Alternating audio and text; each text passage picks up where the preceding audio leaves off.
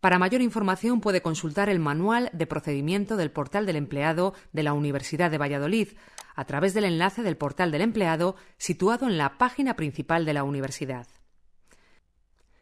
Igualmente le recordamos que para cualquier consulta o duda de tipo administrativo puede dirigirse a los servicios de gestión del PAS, del PDI o de retribuciones y seguridad social.